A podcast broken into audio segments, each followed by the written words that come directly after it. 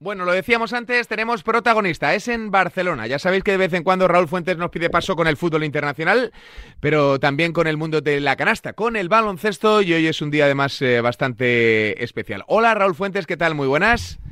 Hola, ¿qué tal Javi? Muy buenos días. Muy bien acompañado estás, ¿eh? Sí, estamos aquí en el Palau Laurana. Fíjate que esta noche, ocho y media, juega el Barça contra el Alba de, Berlín. Eh, así que eh, nos hemos venido en la previa de la sesión de tiro habitual de, cada partido para mm, estar al lado de, una persona.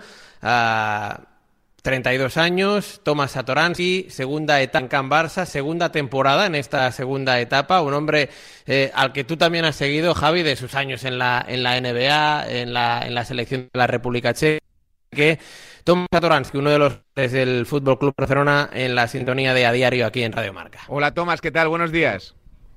Hola, buenos días, gracias por invitarme. Claro, sí que te hemos seguido y bastante. La verdad es que has tenido una carrera de la que vas a poder presumir toda la vida, ¿eh? Sí, me, me, gusta mirarlo cuando ya se acabe, ¿no? Ahora mismo valorarlo no quiero, pero uh, muy contento por Estoy ahora mismo en Barcelona, la verdad es mi segunda casa y estoy contento de poder volver a, este equipo. Hmm, eh, y además en este año con tantos objetivos, tanto grupales como individuales, que, que, molan, que estimulan, ¿no? Eh, intentar ganar a la Liga Andesa, competir como lo vais a hacer en, Euroliga eh, esta misma noche ante grandes rivales y con esa vitola que siempre tiene el Barcelona de favorito a todo, ¿no? Sí, creo, que, se supone que cada año es un poco lo, igual, eh, lo mismo, ¿no? Eh, aquí en Barcelona quieres ganar todos los títulos, eh, sobre todo de Euroliga, ¿no? Que está tan deseada desde que se ganó en París 2010, si no me equivoco. y bueno, pues la competición es súper competitiva hasta que me sorprendió que cada partido es tan duro y, bueno, eh, pero a mí me encanta estar en un ambiente así y, y tener también esta presión, ¿no? Y además eh, con ese rol de líder, ¿no? Que, muchos en Barcelona, por lo que he estado leyendo, ya te, te ponen, ¿no? El cartel de el líder en la pista es Satoransky. Bueno, a mí me gusta, ¿no? Eh, ejecutar del líder no solo en selección donde viene un poco natural, pero aquí también. Está claro que no soy ningún líder por puntos o por, eh, bueno, protagonismo diría, ¿no? Eh, pero me encanta hacer siempre todo lo que el equipo necesita y, y ser más un, poco, un poco jugador complejo y, y, bueno, ya me también, también viene un poco natural aquí en el año conociendo el club, conociendo la gente, la afición y, y sobre todo mm, cómo es jugar en Barça, ¿no? Cómo llevar esta presión y cómo mantener el nivel en los partidos, eh, mm, bueno, en todos los partidos de temporada. Mm. Eh, ¿Cómo ha sido la transición de Vicius a esta nueva manera de jugar que tenéis de Grimaud? Porque desde fuera sí que se ve, ¿no? Que hay un, que hay un cambio evidente en, el modelo de baloncesto, ¿no? Sí, bueno, a mí no, no me costó tanto. Está claro o evidente que cada entrenador es diferente y ellos son, son distintos, ¿no? Eh, cada uno tiene sus cosas, pero yo siempre digo que a Rouget me, me recuerda a muchos entrenadores españoles que tenía en el pasado. Tenía grandes entrenadores ¿no? en Sevilla como Joan Plaza, Ito, luego en Barça Xavi Pascual y, tiene muchas cosas de ellos, ¿no? muchos asistentes también, o él incluso son los jugadores de Xavi Pascual, pues eh, creo que es un poco la mezcla, ¿no? Eh, diría que no me, no me mm, tardó mucho, ¿no? De acostumbrarme eh, en dentro del nuevo sistema o a, sus, a sus cosas particulares. Ah, y bueno, yo creo que equipo está claro que tenemos altibajos, pero estamos eh, bueno, con un rendimiento en Euroliga muy positivo de momento y, bueno, preparando para la parte más importante ¿no? de temporada. Y nace con la Copa del Rey de baloncesto, Tomás, que está a la vuelta de la esquina. Mm. Eh, ¿Cómo la ves? Bueno, con muchas ganas, ¿no? Porque no, no me he llevado ninguna de momento. Ah, creo que he jugado como 5 6 o 5 ah, con Sevilla y con Barcelona y, y, claro, cuando no ganas un título así tienes mucha hambre de conseguirlo, ah, aunque sabiendo que es súper difícil, ¿no? Eh, Liga Endesa para mí es la mejor de, Europa y, vienen ocho grandes equipos dentro de que cualquiera puede sorprender, ¿no? Año pasado Málaga Uh, hizo un torneo espectacular, ahora creo que van a tener un poco más presión, pero, pero a ver qué tal, uh, tenemos que ir de partido a partido. Hmm, eh, ¿Sabes por qué no has ganado ninguna o no? O sea, de eso de que te, te comes mucho la cabeza, ¿no? Igual que eh, siempre No. hablamos, no, joder, macho, la que liamos aquel día, o qué Mm. mal, o es verdad, lleg- llegaron mejor ellos, ese tipo de cosas, ¿las tenéis los jugadores en la cabeza o no? Bueno, también depende de cómo has perdido, ¿no? Yo creo que mm, solamente he estado en una final, mi primer año, mi primer año en Barcelona, en, en cuando disputamos la final contra Madrid en, en Gran Canaria, y ahí sí que estuvimos bastante cerca. Y entonces es, es una de las cosas que estás como, joder, ¿no? Este, este nos podríamos llevar nosotros. Madrid eh, en este año fue muy dominante, ¿no? Ganando Euroliga. Eh, pero por, por otra parte, no te puedes comer la cabeza porque luego te pones demasiada presión y, y depresión ya hay bastante aquí, pues tienes que también estar más tranquilo antes de un evento así. Hmm, eh, te hago las dos últimas y enseguida Raúl Fuentes, que, que- os conoce muy muy bien, te, te- te guarda alguna. Pero eh, Tomás, eh, ¿te ha ayudado mucho jugar en la NBA, eh, tu periplo por Estados Unidos para entender un poquito más al Barcelona, la presión, eh, ganar cada partido, cada título o no?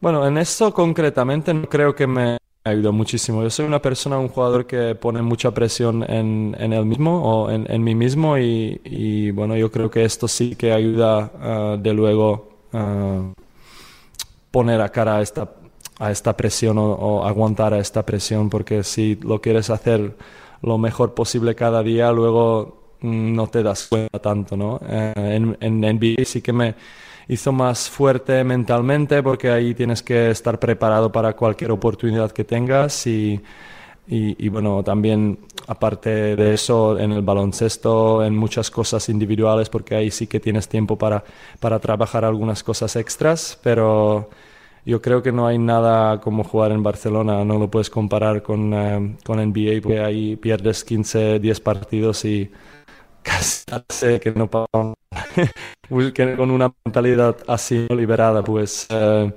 eh, no lo compararía. Claro, claro, es que eh, esa es la sensación que tenemos aquí en Europa, ¿no? O en España, eh, que Mm. allí pierdes 20 partidos en temporada regular y como que da un poco igual, ¿no? No igual, obviamente, porque te vas jodido a casa Sí. igual, pero si dices, bueno, pues mañana nos toca viajar a Utah y se acabó. Mm. Yo creo que depende de las situaciones ¿no? de cada algún equipo hacen el eh, rebuild, ¿no? Están intentando de nuevo fichar o bueno, mm, ¿cómo decir? Eh, tener unos jugadores nuevos, jóvenes, ¿no?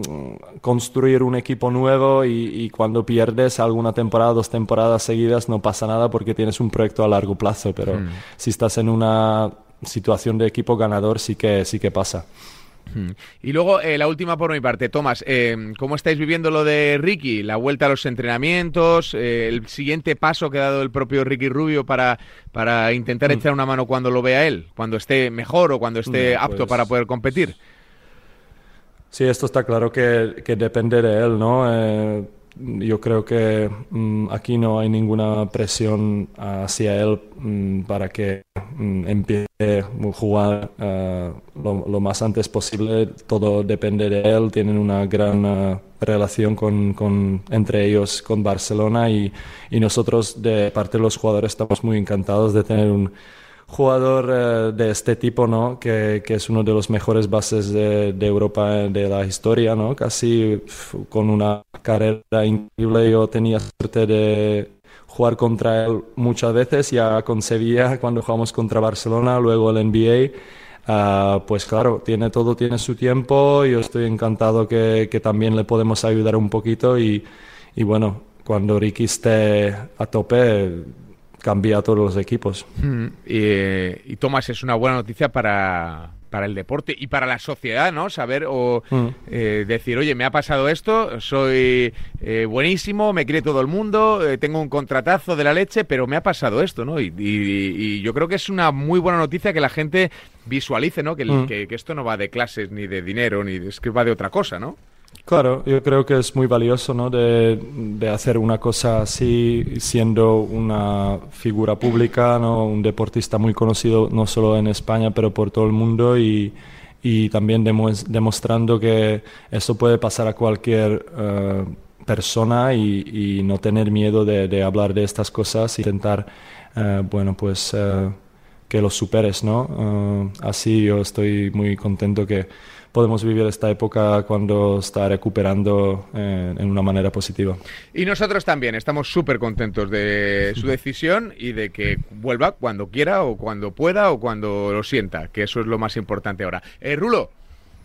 Sí, em, mira, em, yo te quería preguntar, Tomás, eh, por un tema que es el este calendario, ¿no? Que estáis jugando cada 48 horas, eh, mm, eh, viajáis o vivís prácticamente en, un avión.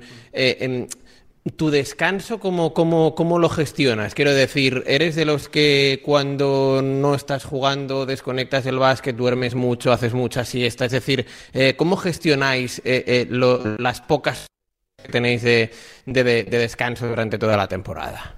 Pues me gustaría decirte que lo manejo bien, pero realmente es muy complicado, ¿no? Porque el calendario cambia mucho, tienes que, bueno, alguna semana tienes tres partidos, otras, otra dos, eh, luego ya tienes ocho partidos en doce días con muchos viajes.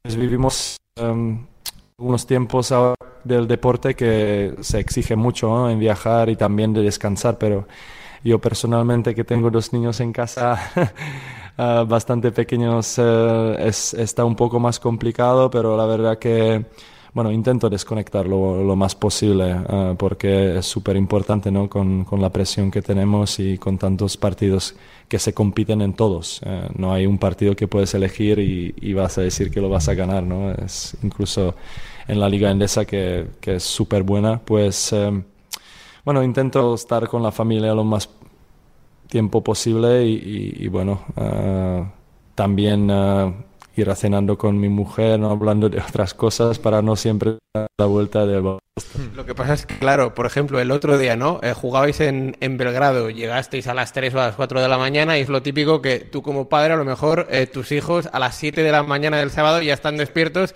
y te piden de jugar. ¿Qué haces? ¿Dormir? ¿Jugar?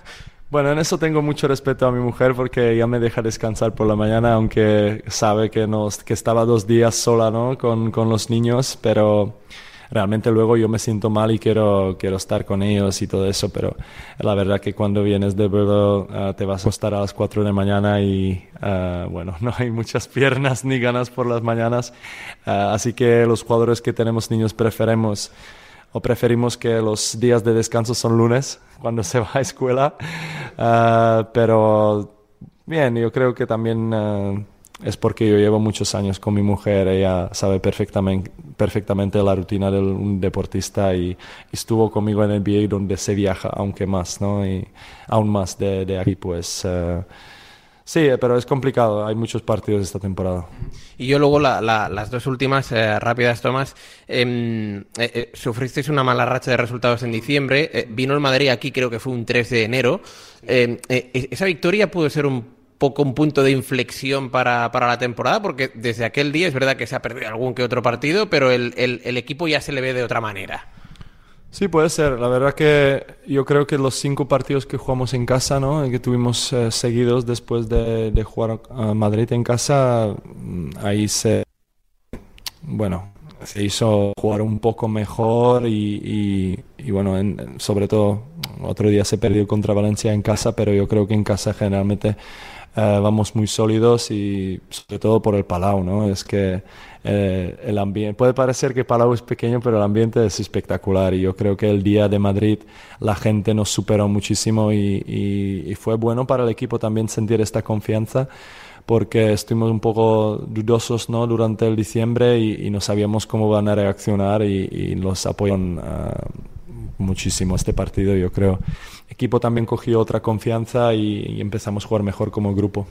y, luego la última, eh, eh, estamos en año olímpico, eh, es París 2024 los últimos Juegos en Tokio, que fue el, 2021, fuiste el, abanderado de, la República Checa, ah, creo que junto con Petra Vitova, ¿no? la, tenista. Em, ¿e, ¿Es lo más chulo, lo más especial, lo más diferente que has hecho en tu vida? Sí, yo creo que es buena pregunta. Ah, yo creo que es lo más orgulloso ¿no? que, he vivido dentro del deporte o, bueno, eh, en mi vida, ¿no? incluso porque Ah, por una pena que no podían estar los aficionados, no estaba un estadio vacío por, por el COVID, ¿no? que lo, lo pilló al Tokio en el peor momento, pero la verdad que estuve muy nervioso, estaba sudando muchísimo. Ah, he visto vídeos, Tomás, he visto vídeos, he visto vídeos. Es que tuvimos unos, unos pantalones súper cortos, súper... que hacía mucho calor ¿no? en el Tokio este día y bueno, estás nervioso, ¿no? Es que te está viendo todo el mundo y, y bueno, fue una experiencia muy bonita. Bueno, os quedó muy bien, os quedó muy chulo y sobre todo es un momento de esos que, que te llevas para toda la vida. Eh, hay gente que podrá recordar una canasta, un mate, una acción en su trabajo, pues tú puedes representar o presumir de haber representado a todo tu país deportivamente hablando en Tokio. Una pena que, las gradas estuviesen vacías, pero bueno, eh, eso para, para, toda la vida. Eh, Tomás, muchísimas gracias por atendernos, mucha suerte en tu partido esta noche y suerte con la Copa del Rey también. Un abrazo gigante, gracias por dejarnos entrar ahí en el vestuario del Barcelona para charlar un ratito. De nada, muchísimas gracias a vosotros. Un abrazo muy grande para Tomás Satonansky aquí en A Diario Radio Marca. Seguimos.